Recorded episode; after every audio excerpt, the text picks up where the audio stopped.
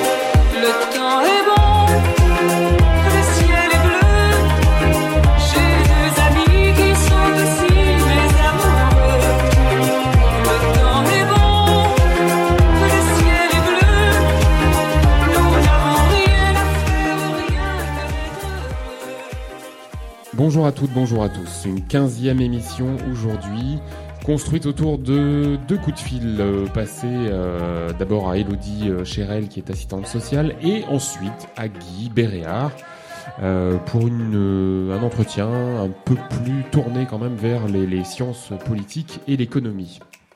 Ce qui me donne l'occasion de vous signaler qu'aujourd'hui le Café pédagogique met en ligne un article euh, qui s'appelle euh, Quand va-t-on rouvrir les écoles? Et qui justement, un peu comme notre émission, fait la distinction entre euh, le coût social de la fermeture et le coût économique liées à cette fermeture de, des écoles, collèges, lycées et universités. Alors concernant notre émission, tendez bien l'oreille, écoutez-la ou réécoutez-la. Je pense qu'Elodie a des éléments d'information importants, non seulement à partager, mais à utiliser pour un certain nombre de nos élèves et éventuellement leur famille. Voilà.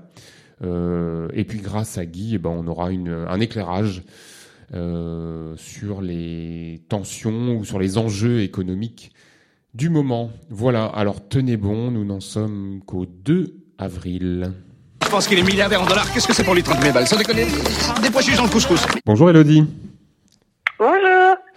Alors Elodie, on ne te présente plus, hein. tu travailles au lycée, tu es assistante sociale euh, avec nous, euh, pas forcément à temps complet, mais euh, on, y, on y reviendra. Est-ce que tu peux me, décrire rapidement là l'endroit dans lequel tu te trouves au moment où on, passe notre, coup de fil? Alors je suis dans ma petite maison, dans le salon, les yeux sur la terrasse. ce matin il un peu gris, mais, mais voilà où je me trouve. Bon, tu es, tu es bien installé. Oui, je suis bien installé. Très bien. Est-ce que tu peux nous euh, redonner la, les, les, les, spécificités de, te, de tes interventions euh, au lycée? Sur quel euh, voilà, sur quel champ précis professionnel tu, tu, tu travailles? Alors moi, j'interviens au lycée sur la section professionnelle. Donc, je fais des permanences hebdomadaires le vendredi matin. Donc, euh, je peux rencontrer euh, les élèves euh, dans le cadre de problèmes d'absentéisme, problèmes de mal-être, difficultés familiales, et puis prévention et protection de l'enfance. Et puis, je peux aussi les rencontrer pour les informer sur les droits qu'ils peuvent avoir, notamment là dans le cadre des la demande des dossiers sociaux étudiants notamment. D'accord. Alors ça, ça, je pense qu'on on y reviendra, on en reparlera parce que tu as peut-être des infos à nous donner là-dessus. Euh, c'est assez peu hein, comme présence euh, au lycée finalement, parce que du coup, tu interviens ailleurs aussi. Oui, je suis euh, principalement au collège euh, Chombard-de-L'Eau à Paimpol, donc l'équivalent de trois jours par semaine. Et puis une journée au collège Charles Brochen à Pontrieux le jeudi. Et sinon, j'interviens aussi au lycée Pavie à Guingamp pour les euh, urgences. Euh, voilà. Est-ce que est-ce que tu te plais dans ces dans ces différents pôles, dans ces différents endroits, ou est-ce que tu aimerais être, je sais pas, quelquefois plutôt fixé, un peu plus souvent et un peu plus longtemps dans un seul, par exemple, ou dans deux? Alors dans un seul, non, j'aimerais pas parce que j'aime euh, justement être voilà sur plusieurs dans plusieurs équipes. Après, euh, on a des permanences fixes, mais qui peuvent un peu euh, bouger en fonction des besoins de, chaque établissement. Donc, on est, euh, on est un peu libre de notre emploi du temps quand même. On, on s'adapte en fonction des demandes, en fait. D'accord. comment tu perçois le, les élèves de notre lycée sur, voilà, peut-être les, les problématiques précises dont tu t'occupes? Comment tu, comment tu les qualifierais ou comment tu qualifierais la situation? Il y, a beaucoup de, il y a beaucoup de situations quand même de décrochage euh, scolaire, euh, que ça soit un décrochage euh, physique hein, ou alors euh, un décrochage, je dirais interne. Hein. Interne, l'élève est présent au, lycée, mais mais mais ne travaille pas ou peu. Voilà, on est quand même confronté à beaucoup de situations comme comme ça. Je te, pose la question parce que évidemment euh, la, la, situation qu'on vit tous euh, collectivement là avec euh, ce, ce, ce, cette, ce confinement obligatoire, on, on, a le sentiment que ça va, que ça risque de produire des, des, des, situations à problème ou en tout cas des, des, situations compliquées et difficiles pour certains élèves. Est-ce que tu, est-ce que tu le ressens aussi? Est-ce que tu, est-ce que c'est un point de vigilance que tu observes de près? Oui, euh, nous clairement là notre euh, service, euh, la priorité du service c'est la protection de l'enfance. Parce que euh, forcément les situations, les situations qui déjà nous inquiétaient auparavant risquent s'aggraver parce que le confinement augmente les risques de, de passage à l'acte, ça c'est clair. Donc on a un peu peur de, du, du, retour et de savoir ce qui s'est passé dans, dans certaines familles. Donc là, pendant le confinement, j'essaie de prendre contact avec des élèves, avec des familles pour prendre la température, savoir comment ça se passe et comment ils vivent les, choses et s'ils ont besoin euh, d'une aide particulière. Et puis, euh, voilà, ce qu'il faut savoir, c'est que les situations préoccupantes, euh, là, actuellement, peuvent être accompagnées si elles sont repérées par un membre de l'équipe éducative du lycée, parce que les, pro, les services de la protection de l'enfance ont mis en place un service minimum d'accueil et traitement des urgences. Il y a le, la cellule d'écoute et d'aide, euh, notamment le 119, qui continue de, de fonctionner euh, malgré le confinement. Donc euh, voilà, si vous êtes témoin, si voilà, si actuellement là je suis sollicitée par un membre de la communauté éducative, une famille ou un élève, je peux intervenir en y associant les services de la protection de l'enfance, c'est-à-dire les assistants sociaux et les référents éducatifs des MDD de proximité. Ok, donc ça c'est important à, à, dire et à, à partager. Hein, c'est que pendant la période, euh, rien, rien ne s'arrête du point de vue de, de, tes missions et de ce point de vue-là. Non, pas du tout. Ouais. Et puis il y a un nouveau service, là, une nouvelle plateforme qui est ouverte depuis euh, depuis hier, c'est-à-dire que les euh, les élèves, les enfants euh, en situation de maltraitance peuvent envoyer un SMS au 114 pour pour pouvoir être accompagnés en cas de difficulté. Donc ça, c'est un nouveau dispositif, c'est ça, qui, qui vient d'être mis en place Oui, en fait, qui existait auparavant pour les euh, pour les femmes euh, maltraitées et qui là a été ouvert pour les enfants euh, maltraités. D'accord. Et euh, est-ce qu'on en sait plus? Enfin, je sais pas. Est-ce que tu, tu sais comment ça fonctionne? Parce que ce SMS qui est envoyé, il est traité par qui? Par une cellule particulière? Comment ça se passe Tu sais? Je pense que c'est traité par euh, par la CRIP, la cellule de recueil d'informations préoccupantes. Donc c'est une plateforme euh, nationale et qui après euh, envoie les signalements à chaque à chaque conseil départementaux qui ont la mission de lutte contre pour la protection de l'enfance. Après c'est dispatché dans chaque département. Ouais. Ok. Tu, tu trouves que c'est une bonne chose? Oui. Oui, parce que euh, le 119 c'est très bien, mais voilà, c'est un appel euh, téléphonique, donc du coup il n'y a aucune discrétion, on va dire. Là, avec euh, la possibilité d'envoyer un SMS, c'est vrai que c'est beaucoup plus adapté, en tout cas. Est-ce que est-ce qu'il y a des, ressources ou des infos là que tu aimerais partager? Alors pour éventuellement hein, d'autres populations du, du, du lycée je, je, pense éventuellement au terminal là qui sont en train de se projeter déjà dans la dans, dans l'année prochaine euh, il me semblait qu'il y avait tout un, tout un lot d'informations sur les, les, dossiers de bourse, non? Oui. Euh, avant, les, avant le confinement, j'ai euh, organisé une réunion là où, euh, où, il y avait une quarantaine d'élèves euh, qui ont assisté au, à, cette, à cette réunion. Et, et c'était juste rappeler que pour les démarches liées au dossier social étudiant, donc demande, de bourse et de logement, euh, les démarches sont à faire sur le site du CRUS et plus précisément sur le lien messervices.étudiants.gouv.fr jusqu'au 15 mai. Et je suis disponible via Pronote tout à tis par mail à elodie.cherel1-ac-ren.fr pour les élèves ou les familles qui ont besoin d'être aidés dans, dans, cette démarche et notamment pour les situations familiales particulières euh, qui demandent euh, quelques conseils. Ok, donc euh, qu'ils n'hésitent pas à te contacter euh, en cas de besoin, ouais. s'ils ont des questions, si euh, les situations le demandent. C'est ça. Bon, très bien, très bien. Est-ce qu'il y a d'autres choses? Est-ce qu'il y a euh, une autre ou plusieurs autres ressources là que tu voudrais euh, partager avec avec les élèves? Juste, oui, préciser s'il y a des élèves qui ont des problèmes d'outils informatiques, il y a une association qui a ouvert à Lannion et qui permet euh, d'avoir accès à des ordinateurs. Donc c'est pareil, n'hésitez pas à me contacter euh, si besoin et euh, je les mettrai en relation avec l'association pour, pour savoir s'il est possible de les outiller. Bon bah c'est une, une excellente initiative puisque c'est c'est effectivement une problématique hein, je pense pour pour un certain oui. nombre d'élèves. Très bien. Écoute, euh, avant de te, de te euh, laisser euh, partir là pour d'autres occupations, comment comment tu vis toi ce, confinement totalement inédit et qu'on n'a pas vraiment eu le temps de, de, de, préparer ou de voir venir? Comment tu comment tu vis ça?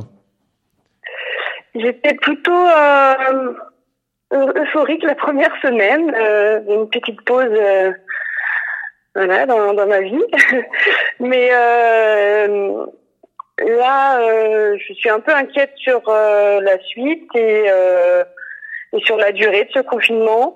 Euh, ma famille, mes amis me manquent énormément. Euh, donc on s'appelle par visio et heureusement, mais euh, c'est pas c'est pas simple. Quand il fait beau, ça va. Là aujourd'hui, c'est un peu gris. euh, Ouais, le ciel, Ouais, le ciel est un peu plombé et du coup ça, ça plombe un peu le moral, c'est ça? Ouais, je trouve. Mm. Est-ce que tu, euh, tu as de bons souvenirs de ta période de lycée Où est-ce que, où est-ce que tu étais lycéenne, toi? Moi, j'étais au lycée à Fougères, en Ille-et-Vilaine, là où je suis originaire. Et je garde un très bon souvenir de ces trois années. Euh, C'est- C'était comme, comme pour beaucoup le, le- le- la découverte euh, des, des copains, copines, des sorties, de la culture commune et euh, de, de cet état d'esprit qui n'appartient qu'au qu'au groupe, c'est ça? Exactement, c'est exactement ça. C'était euh, c'était super et je garde encore des forts des, des contacts avec euh, avec les copines et copains du lycée. Et d'ailleurs, euh, cette année, là, début mai, on devait fêter nos 15 ans du bac euh, à Jersey. Et euh, ben, on a annulé là par précaution. Mais, euh, mais voilà, mes années lycée restent bien ancrées dans ma vie. Bon, c'est bien, c'est bien. Bon, alors cette fois-ci, je vais, je vais vraiment te, te libérer. Est-ce que tu, tu veux bien nous donner, euh, je sais pas, un, un petit morceau de musique euh, qui te, qui te tient à cœur? Je vais choisir autre chose que ce que j'écoute euh, quotidiennement. euh, non, là j'ai choisi un morceau de euh, parce que j'ai vu, je l'ai vu en concert il y a quatre ans à la fête maritime de Brest et j'en garde un très très beau souvenir de ce week-end ensoleillé avec les copains. C'était juste euh, génial. Et du coup, j'espère que cette année on va pouvoir y, retourner. Donc voilà, j'ai choisi ce, ce chanteur. Écoute, merci Elodie, bonne journée, merci pour le coup de fil et euh, bah, pour toutes les infos que tu as partagées avec nous parce qu'il y a, y a des choses importantes et très très intéressantes dans, dans ce que tu as dit et j'espère que voilà que, que les élèves feront le, le- la démarche d'écouter ton euh, ton discours là-dessus. Merci à toi en tout cas, c'est super ce que tu fais. Bonjour à toute l'équipe et puis un petit clin d'œil aussi à, à Stéphanie qui, euh, qui m'a beaucoup touchée dans ce qu'elle a dit euh, à l'émission de mardi.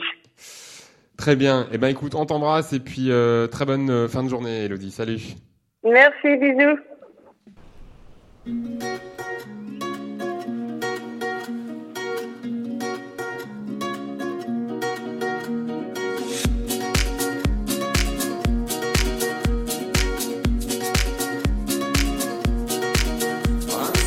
Once we sailed across the seas, and some dogs tainted with blue. Once out your yard lived in, yet these dogs have drawn your soul. I'm planted, got lost. This is what I've learned from you.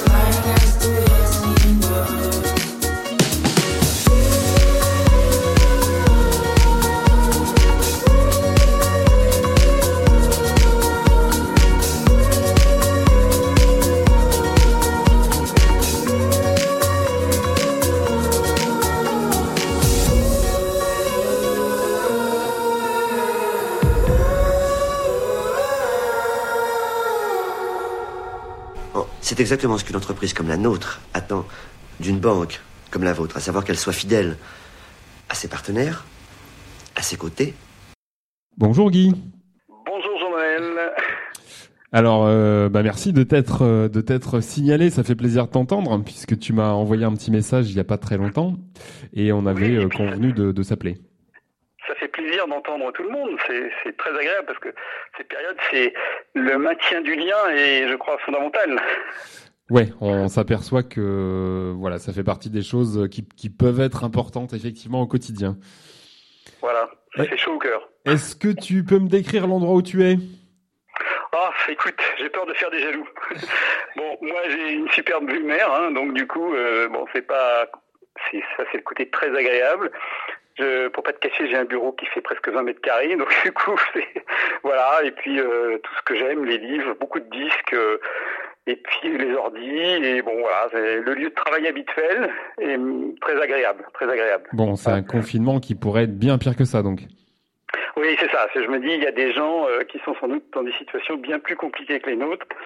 Euh, non, voilà, ça, ça- c'est assez paradoxal, hein, euh, mais euh, bah, on, on peut être bien chez soi, euh, en situation de confinement, être heureux, faire des choses intéressantes, lire des choses, voir des films, etc., écouter de la musique. C'est Oui, paradoxal. à condition d'avoir voilà un petit peu de un petit peu de quoi quand même. Un petit peu de confort, quoi, voilà.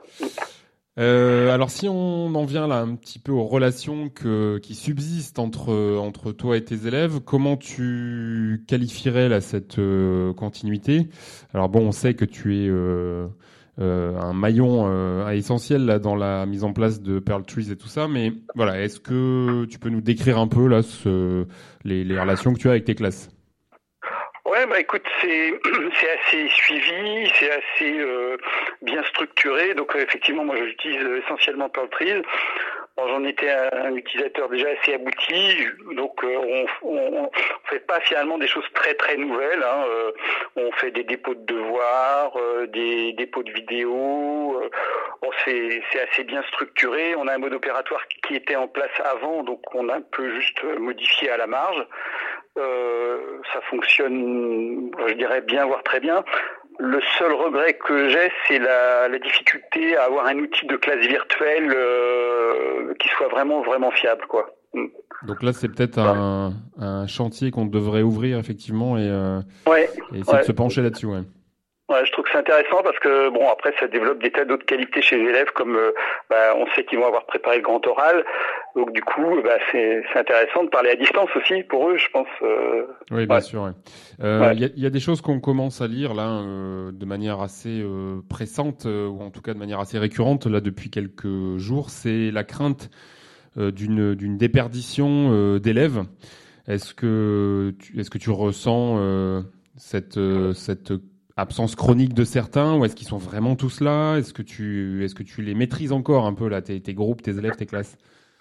Alors, euh, il y a une différence entre euh, les élèves de terminale et les autres. Euh, je pense que les élèves de terminale restent un petit peu euh, inquiets, voire angoissés sur euh, ce qui va être leur avenir à, à court terme, hein, c'est-à-dire euh, l'examen et le, et le post, l'immédiat post-examen. Euh, bon, ça, euh, on voit bien que c'est une préoccupation chez eux. Euh, et puis, bon, les autres, euh, les premières, je dirais, euh, bon, je, je trouve que là, il y a un, un certain sérieux dans l'investissement de, de tous hein, aussi. Euh, et puis les secondes, bon, moi j'ai essayé de, j'ai, je me suis pas beaucoup préoccupé des secondes, j'ai donné priorité aux, aux premières et terminales surtout. hein. Mais dans l'ensemble, je, je, trouve aussi on, on tient parce qu'on disait tout à l'heure, c'est par le lien. C'est-à-dire qu'on voit bien que les élèves ont, ont, besoin de ce lien quand même.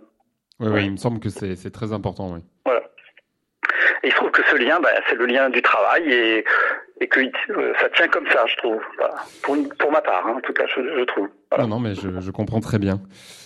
Euh, si on fait euh, justement un, un, autre lien là entre la période qu'on vit aujourd'hui et ta matière, j'ai comme le sentiment euh, de euh, d'avoir un peu une comment dire un, discours de référence là avec toi. Comment tu non mais com comment tu envisages ou comment tu penses un peu les choses là avec avec cette période?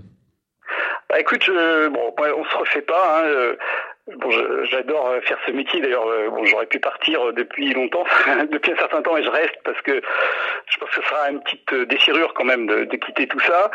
Alors moi, j'ai trois étiquettes. Hein. Je, vois les choses du point de vue de l'économiste, du point de vue du sociologue, et j'enseigne aussi les sciences politiques. Alors du coup, c'est c'est vrai que vu par ces trois petites fenêtres là, c'est c'est intéressant. Alors sur le plan de la science politique, je sais pas, il y a le bon tout tout élève de sciences politiques a été obligé de dire un livre qui s'appelle le savant et le politique euh, de Max Weber. Et donc du coup, euh, là, on voit bien que c'est une période très particulière de rivalité entre le politique et, le scientifique, quoi. notamment bah, tous les médecins, hein, euh, les chercheurs et les médecins. Et il y a un petit renversement de situation là parce que on avait euh, bah, des médecins, un monde scientifique qui était sous la pression du politique, euh, avec des politiques quand même de drastiques euh, en matière de, moyens, etc. Et puis là, on voit tout d'un coup que bah, c'était très très important, que il y avait tout un discours qui tient plus, quoi. C'est ce, par exemple tout le discours du rationnement, de la comment sur les plateaux techniques, euh, la rationalisation des stocks, euh, des choses comme ça. Et là, on voit bien que c'était des erreurs fondamentales, quoi. Et donc, du coup, les, les scientifiques reprennent un peu la main, c'est assez rigolo, quoi. Oui, il y a même des corrections, euh, des corrections a posteriori euh, sur des jugements qui avaient été peut-être donnés un peu trop tôt sur certains ou certaines politiques et qui, qui, qui ouais, reviennent un peu dans, au goût du jour. Là. Ouais, je pense que sur le plan économique, c'est en économie on dit bah finalement on a une classe politique qui raisonnait en matière de rendement privé, tu vois, c'est-à-dire que euh, tu vois des flux tendus, élimination des surcapacités, rationalisation des plateformes, enfin tout un vocabulaire technocratique là qui, fleurissait et qui justifiait certaines politiques et dont on voit que finalement elles sont complètement inadaptées dans ce qu'on appelle en économie bah, un rendement social quoi. Oui, ouais, il y a eu. Euh, je, voulais juste revenir sur une lettre qui a été lue euh, il y a quelques jours, euh, me semble-t-il, oui. sur France Inter. Je ne sais pas si tu l'as entendu. Une lettre oui. rédigée par euh, par Annie Ernaux, adressée au président de la République et qui ouais. euh, embarque tout un tout un mouvement euh, social en gros dans lequel on, on, reconnaît les gens qui disent euh, voilà il est temps de, de, remettre au centre du jeu ben, l'État et, et, les prérogatives de ah, l'État. Oui. J'ai trouvé admirable hein, cette lettre et, et c'est incroyable comme euh, on assiste à un renversement. C'est que le discours dominant c'était de dire oui il y a trop d'État, faut réduire les moyens, etc. Et là et il faut donner euh, de la de la respirer, euh, laisser respirer les entreprises, etc. Et là, on voit bien que c'est l'inverse qui compte. Quoi. Si on n'a pas un État qui est en état de, en situation de répondre à une crise comme ça, eh ben, c'est tout le monde économique qui s'effondre. C'est c'est l'inverse. Quoi. C'est vraiment ça dont on se rend compte, dont on a vraiment besoin. Quoi. Est-ce que est-ce que c'est euh, pas une une des très grandes différences là avec la la grosse crise financière de 2008, ce qu'on vit aujourd'hui? Alors, euh, alors là, la crise de 2008, oui, oui. Alors il y a, y a des similitudes, c'est-à-dire que celle de 2008, euh, elle était liée euh, beaucoup, au, enfin, elle trouvait sa source beaucoup dans des défauts de régulation euh, et dans la libéralisation, c'est-à-dire l'absence de règles, quoi. Hein. Euh, celle d'aujourd'hui, euh, elle est aussi liée. Euh, bah, on a laissé aussi beaucoup filer de choses par la mondialisation, etc. Puis on se rend compte qu'on est allé bah, beaucoup trop loin, quoi. Parce qu'en 2008, on avait l'impression que le, le, système bancaire était complètement en bas à cause de de la de la spéculation. Et là aujourd'hui, on a l'impression que c'est les banques qui vont nous sauver. c'est pas pas fait. Hein. Les banques, euh, là il y a beaucoup d'interrogations. Hein. Euh, la question, ça va être quelles sont les politiques monétaires qui vont être mises en place. Euh, c'est plus la question de. Encore une fois, moi, je, je, je réponds. La question, elle est, la réponse, elle est beaucoup plus du côté de euh, quelle régulation centrale on, on va mettre. Donc, ça veut dire euh, quelles sont les institutions et comment elles vont répondre. Quoi. Est-ce est qu'il est qu y, a des théories économiques qui peuvent aider à euh, trouver une sortie de crise ou des économistes qui sont euh, des, des, gens sur lesquels on peut vraiment s'appuyer pour pour avoir une vision un peu, un peu plus long terme que qu'aujourd'hui Ouais. Bah, c'est-à-dire que c'est toujours un peu, c'est un peu, ça revient à ce qu'on disait tout à l'heure. Les, bon, les économistes euh, dignes de ce nom, bah, ce sont des gens qui, on peut leur dire, et voilà, sont des scientifiques. Donc souvent des, des réponses, euh, des bonnes réponses, mais le politique, lui, il est dans l'idéologie. Alors donc, euh, il s'assoit souvent sur les recommandations des économistes. il y a de nombreux exemples qui le montrent. Quoi. Pour, pour, pourtant, on a l'impression que depuis, euh, allez, depuis les années, euh, j'allais dire 80, la la, la... Et puis d'ailleurs, je pense qu'il y avait même eu des articles dans, ce sens. Le, les, politiques en général ont une marge de manœuvre déterminée par l'économie quand même, non? Euh, Non, je pense que c'est plus ce qu'ils veulent faire croire. Euh, c'est une manière pour eux euh, de. C'est une manière, je dirais, c'est une idéologie de la nécessité euh, à laquelle il faut, dans laquelle il faut pas sombrer, à mon sens. voilà. Bon. Ouais. Bon, euh, ça demanderait des débats très profonds, hein. très très allongé, mais. Je pose des questions un peu naïves, hein, tu m'excuses. Oui, mais c'est aussi comme ça que ça, c'est aussi comme ça que ça, ça apparaît souvent, mais en fait, euh, non, je pense que on peut on peut maîtriser les choses et on on n'est pas forcément contraint à faire, euh, obligé. On, on a, la, ce qui est intéressant dans la science économique, c'est une science des choix. Et je veux dire, un économiste qui vous dit qu'il n'y a pas de choix, ben, il faut pas l'écouter. Il y a toujours le choix. ouais, ok. Voilà. voilà. Bon. Alors, pour revenir sur ce qu'on disait entre le, le, savant et le politique, bah, je trouve que on a une bonne illustration de le politique est dans l'idéologie, bon les scientifiques eux ils sont dans une rationalité, ce qui laisse ouvert aussi pas mal de questions. Et je trouve que ce qui s'est passé euh, au travers de Madame Buzyn, bah, c'est intéressant parce qu'elle, elle était un peu dans les deux. Et puis on voit bien que c'est à un moment donné, ça devient incompatible, quoi. Et quand elle s'engage dans la politique, elle dit finalement tout ça c'est une mascarade et puis euh, elle craque et, et, voilà. Donc du coup, c'est je peux montrer que c'est c'est c'est il faut pas toujours bon ménage ces deux-là et, et qu'il y a toujours des tensions et que c'est là en ce moment c'est un moment euh, extrêmement intéressant à observer du point de vue des rapports entre le savant et le politique, je trouve. Voilà.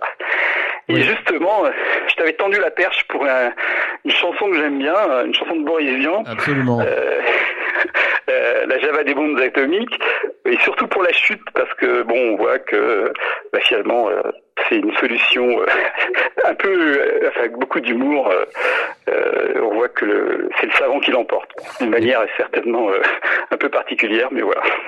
Eh ben écoute et, on va faire une, une, une, très courte pause pour l'écouter et après je te repose une question sur quelque chose là qui me que, que j'ai lu assez récemment.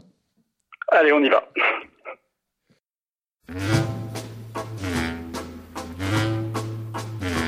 Mon oncle, infâme bricoleur, faisait en amateur des bombes atomiques. Sans avoir jamais rien appris, c'était un vrai génie, question travaux pratiques. Il s'enfermait toute la journée au fond de son atelier pour faire ses expériences. Et le soir, il rentrait chez nous et nous mettait en transe en nous racontant tout. Pour fabriquer une bombe à mes enfants, croyez-moi, c'est vraiment de la tarte. La question du détonateur se résout en un quart d'heure, c'est de celle qu'on écarte. En ce qui concerne la bombage, c'est pas beaucoup plus vache, mais une chose me tourmente, c'est que celle de ma fabrication n'ont qu'un rayon d'action de 3 mètres 50. Il y a quelque chose qui cloche là-dedans. J'y retourne immédiatement.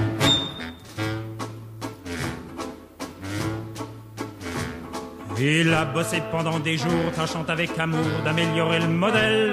Quand il déjeunait avec nous, il dévorait d'un coup sa soupe au vermicelle. On voyait à son air féroce qu'il tombait sur un os, mais on n'osait rien dire. Et puis un soir pendant le repas, la tonton qui soupire et qui s'écrit comme ça. À mesure que je deviens vieux, je m'en aperçois mieux, j'ai le cerveau qui flanche. Soyons sérieux, disons le mot, c'est même plus un cerveau, c'est comme de la sauce blanche. Voilà des mois et des années que j'essaye d'augmenter la portée de ma bombe. Et je ne me suis pas rendu compte que la seule chose qui compte, c'est l'endroit où ce qu'elle tombe. Il y a quelque chose qui cloche là-dedans. J'y retourne immédiatement.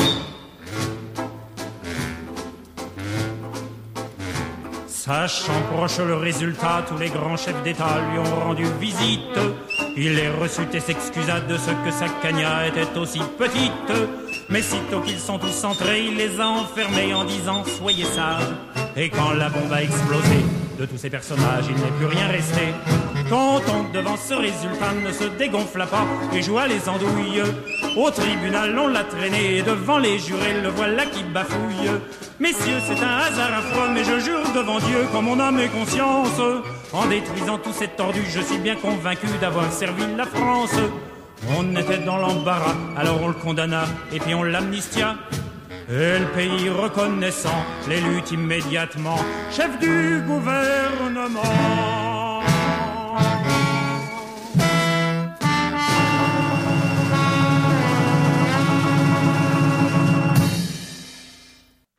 Ok, ouais, c'est un grand grand classique hein, cette euh, cette chanson, c'est vraiment ça fait vraiment bien du bien de l'entendre.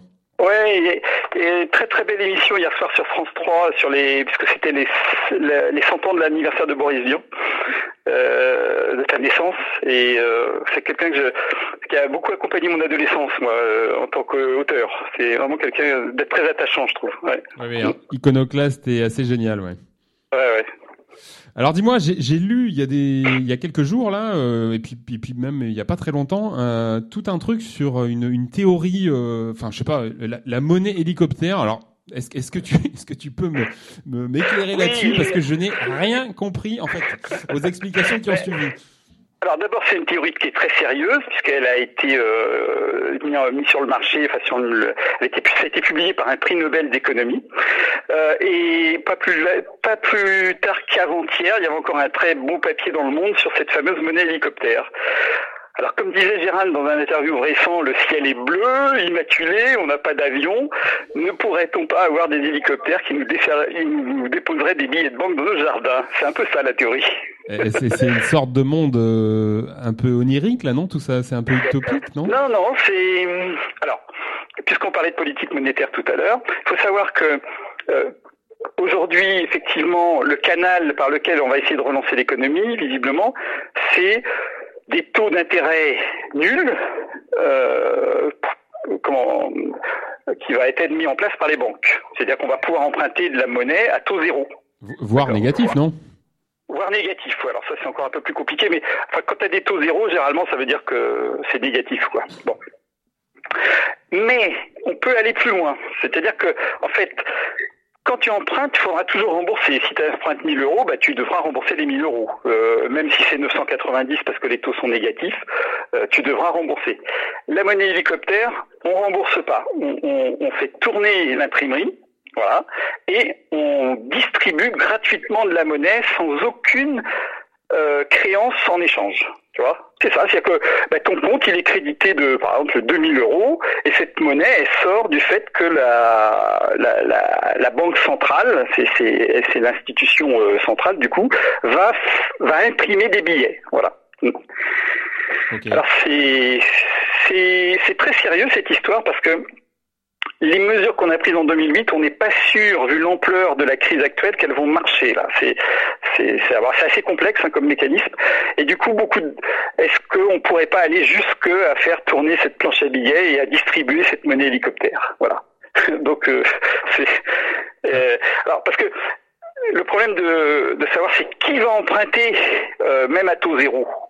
Bah, il faut quand même avoir les banques, elles prêtent pas à n'importe qui. Hein. Donc Oui, oui, ça c'est la première chose. Mais est-ce que, enfin, la, la question que j'avais, c'est est-ce que ça c'est, est-ce que c'est inédit ou est-ce que, euh, en gros, ça s'est déjà fait là de, de ce, ce procédé c'est c'est c'est alors c'est ce qui se faisait il y a dans les années 60 euh, après la Seconde Guerre mondiale quand les États on disait on avait une expression on disait les États monétisaient leurs dettes c'est-à-dire que euh, ils, euh, ils, ils créditaient des comptes et c'est la banque centrale qui fournissait la monnaie euh, sans contrepartie de créances mais ça ça a été euh, abandonné dans les années 70 complètement Euh, la théorie libérale, la théorie monétariste euh, qui domine aujourd'hui euh, tout le monde de la finance et, et les politiques euh, euh, a complètement tourné le dos à ce genre de pratique. Quoi.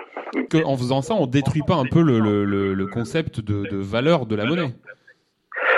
Alors c'est il y a un risque en termes d'inflation, euh, mais en fait, euh, on, se rend compte qu'aujourd'hui, en, ayant une politique monétaire euh, monétariste, en fait, on, fait ce qu'on appelle des bulles spéculatives qui conduisent au même résultat en fait. C'est-à-dire euh, dans l'immobilier, par exemple, la crise de 2008, c'est lié à un surcroît, un, un- des octrois de crédit euh, nettement, enfin trop abondants.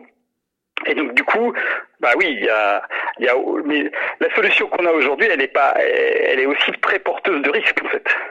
Elle, elle a montré en 2008.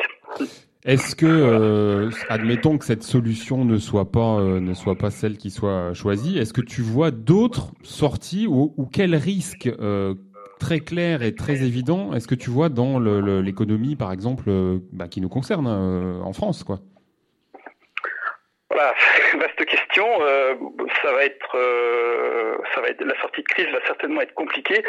Bon, je ne vais pas rentrer trop dans le détail. Moi, ce qui m'inquiète beaucoup, c'est euh, c'est la question de la réponse européenne, parce que on voit que les Européens sont en train de se chicaner sur les solutions à apporter déjà. Euh, alors qu'on ne les a pas choisis, qu'on enfin, qu'on n'est pas encore là. Euh, on voit bien que, par exemple, entre bah, les Allemands ont une conception très particulière de la monnaie, notamment, euh, et que tout ça va être très compliqué à harmoniser. Alors moi, je suis pas, j'aime pas trop les, les prophéties, hein, mais euh, je pas. Non, non, mais il ne s'agit pas d'en faire, hein, c'est juste pour essayer de de, Ouais. de, de, de réfléchir. Ouais. Euh, bon, euh, évidemment euh, très compliqué euh, parce que on entend ici ou là que bon, euh, mais c'est un peu comme à chaque fois, on va on va tirer les leçons de la crise, on va euh, adopter d'autres types de régulation. Bon, les solutions économiques, c'est toujours des solutions qui sont liées à des rapports de force à la fois politiques et puis sociaux. hein. Donc du coup, on ne sait pas ce qui va en sortir. là, c'est c'est compliqué. hein. Aujourd'hui, un très bon papier dans le monde pour ceux qui veulent, c'est euh, qui montre qu'en fait aujourd'hui l'économie elle tourne grâce aux ouvriers et aux employés. Et que tous les cols blancs, bah, ils sont à l'abri, euh, euh, planqués, euh, je dirais un peu, ça, un peu comme ça. Donc ça veut dire que voilà, euh, les gens qu'on considère pas tellement utiles économiquement des fois, euh, bah, là ils deviennent considérablement quoi. Oui, oui, bah de toute façon, c'est- ça a été même très bien illustré dans, dans pas mal de discours euh, de, de, de l'État hein, récemment. Et euh, il y a un renversement effectivement des, des non seulement des valeurs, mais du regard qu'on porte sur la- notre société. Ah oui, clairement. Ouais, ouais, c'est, vraiment euh, une période de point de vue-là intéressante. euh, ce qu'on disait tout à l'heure euh, à propos des rapports entre le savant et le politique, notamment, c'est aussi. Ouais.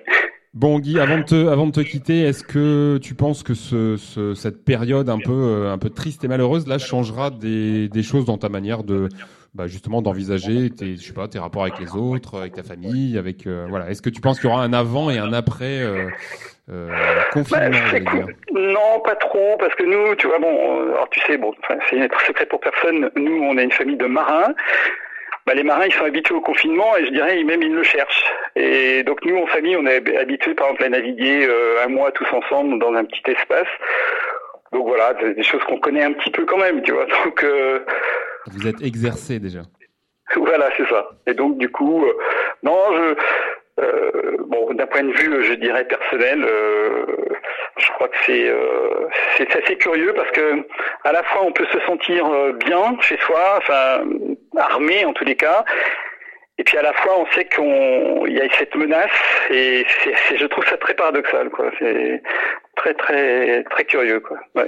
Ah ouais, ça, ça résume assez bien l'ambiance du moment, effectivement. Est-ce que tu as encore une petite minute? Je vais te raconter. Ah oui, vas-y, vas-y, vas-y, bien sûr. Je te raconte une petite anecdote. Euh, en fait, euh, ma fille aînée a été euh, touchée par le coronavirus. Ah. C'est une fille aînée qui a, qui a 26 ans. Alors, mardi dernier, alors que le confinement était annoncé, on a rapatrié notre deuxième fille, bah, Oriane de Strasbourg. Elle était à Paris à 19h30, il n'y avait plus de train pour rentrer sur la Bretagne, donc je suis allé la chercher à Paris mardi après-midi. Et en même temps, j'ai- dit à ma fille aînée, euh, qui s'appelle Léonore, je dis, bah, écoute, si tu veux venir en Bretagne, je te récupère. Elle me dit, non, je vais passer, je pars demain pour euh, l'île de Ré, quoi. Hein.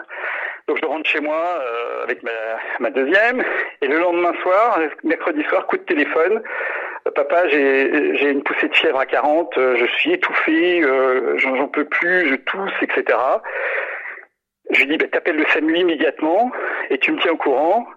Bah, le SAMU était là euh, une demi-heure après. Ils l'ont embarqué à l'hôpital de Lariboisière et, et, et, ben, et puis après euh, un certain nombre d'examens, ben, et voilà, et ils lui ont déclaré, ils lui ont dit, ben, vous êtes euh, vous êtes atteinte par le corona. Bon, c'est une jeune fille en bo- bonne santé. Ils l'ont gardée pendant la nuit et ils l'ont ils l'ont euh, ramenée chez elle en lui donnant un certain nombre d'indications. Euh, remplir un questionnaire tous les matins et deux entretiens téléphoniques par jour. Voilà. Et on lui a dit, normalement, dans cinq jours, la fièvre va tomber. Vous allez, ce qui n'a pas manqué. Dimanche, la fièvre a commencé à tomber. Lundi, euh, elle allait beaucoup mieux. Et hier, euh, je l'ai eue, euh, elle allait très bien. Donc voilà, c'est. Bon, une bonne nouvelle donc. Ouais, une très bonne nouvelle. Et puis à la fois, des, des- bon, une jeune fille, euh, elle, elle avait été très, très rassurée par le, la manière dont elle avait été prise en charge. Euh, elle n'était pas du tout dans la panique. Au contraire, le médecin euh, elle l'avait beaucoup rassurée. Elle était, elle fait faire de beaucoup de sang-froid, etc. Mais voilà, c'est c'est c'est très curieux les, les, les perceptions qu'on va avoir de cette euh, comment de cet épisode, ça va être très curieux parce qu'on va ça va donner lieu à des drames évidemment dans certaines familles, voire et puis à la fois il y avoir des choses comme ça où ça va passer comme une grippe quoi. C'est c'est ça qui est curieux quoi. Oui, oui, c'est Voilà. un peu tout le problème de cette euh, épidémie euh, virale.